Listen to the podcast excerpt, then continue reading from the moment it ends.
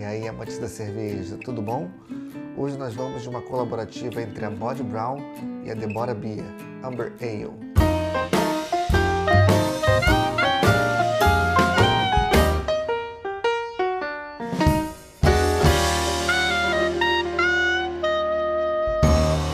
Logo de cara eu não vi a logomarca da Bod Brown aqui, eu fiquei confuso porque essa cerveja estava sendo vendida no site da Bod Brown e não entendi por que Deborah Beer no site da Bod Brown e depois, pesquisando, eu fui ver que ela é uma cerveja colaborativa entre a cervejaria Deborah Beer e a escola cervejeira da Bod Brown.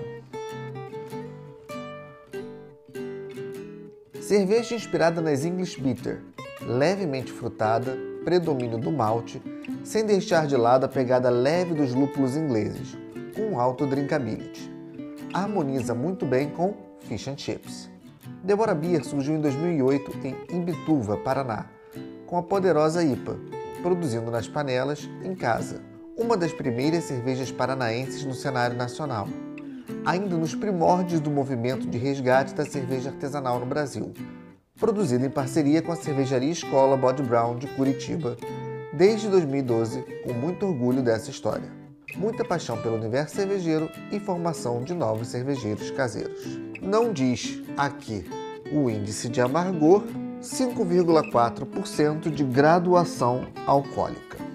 Outra dúvida que eu fiquei a respeito dessa cerveja é se ela seria uma Amber Ale, puxada para a escola inglesa, ou uma American Amber Ale, puxada para a escola americana. No Untapped, a rede social de cervejas, ela está descrita como uma American Amber Ale.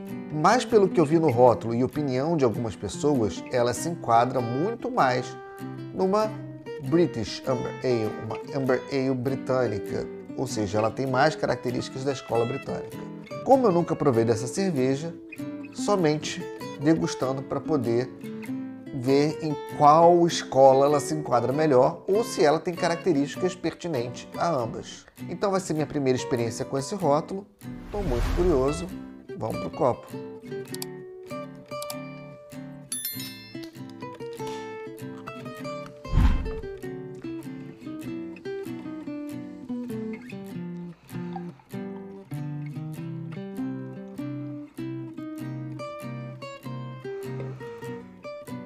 Bom, vamos lá. De cara, ela não é amba. Ela está muito longe de ser uma Amber Ale. Ela está mais para uma bitter. Bom, enfim, eles falam que ela é uma bitter, né? Formação de espuma quase nenhuma e já dissipou totalmente. Formação de espuma não é boa. Pode ser que seja graduação alcoólica ou ela pode estar muito gelada também mas ficou um leve anel aqui e dissipou praticamente toda a espuma. Aroma de maltes ingleses, muito intenso. Um pouco de lúpulo inglês, uma coisa meio herbal e terroso. É basicamente malte, com esse toque de lúpulo. Pouca esterificação,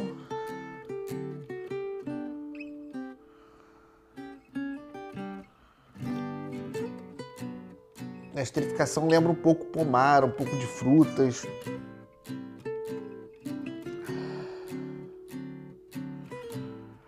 Basicamente isso. Cara, que cerveja intrigante.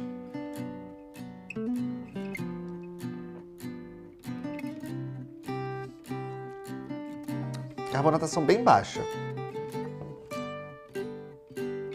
Bem maltada.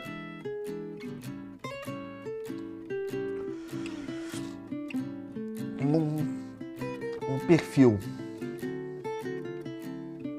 bem inglês. É uma Amber. É uma Amber Ale. Não, não é uma Amber Ale. Eu colocaria ela como uma bitter.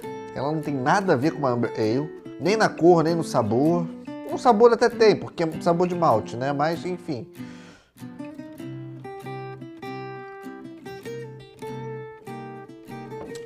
Em tradução literal, amber significaria âmbar. Seria aquelas cervejas um pouco mais avermelhadas. acobreada pelo menos. Essa aqui é um dourado. É uma cerveja dourada. É isso que está me deixando intrigado aqui. Então eu não sei nem o que esperar, porque ela se vende muito parecida com uma bitter. Sim, ela é muito parecida com uma English bitter. Mas o rótulo dela diz que ela é uma Amber Ale. Pode ser só o nome. No Untapped ela está classificada como American Amber Ale. Então eu já não sei mais o que achar. Não vou avaliar ela preso em nenhum estilo. Vou ser bem sincero em relação às características sensoriais que ela traz, porque eu estou completamente perdido aqui. Eu imagino que se ela fosse para um concurso ia bugar a cabeça de qualquer juiz cervejeiro.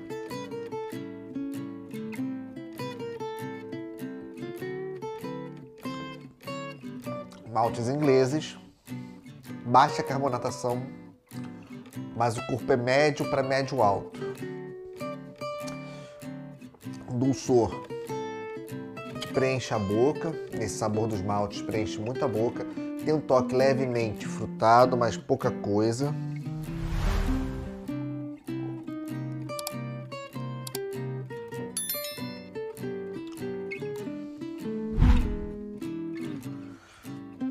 O lúpulo aqui traz um bom equilíbrio. É uma cerveja que traz um bom equilíbrio. E, e, tende para notas mais herbais. Apesar do aroma puxar um pouco para essas essas características do lúpulo inglês um pouco mais terrosos, ela está puxando para uma coisa mais herbal no sabor.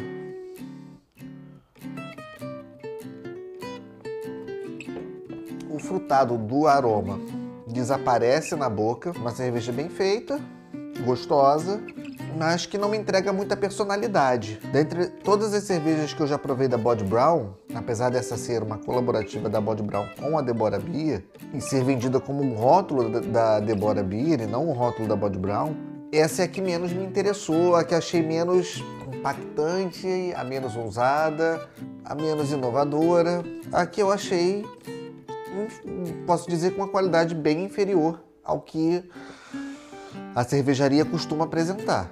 Não é uma cerveja ruim, longe disso, mas é que vindo da Body Brown eu tinha mais expectativas.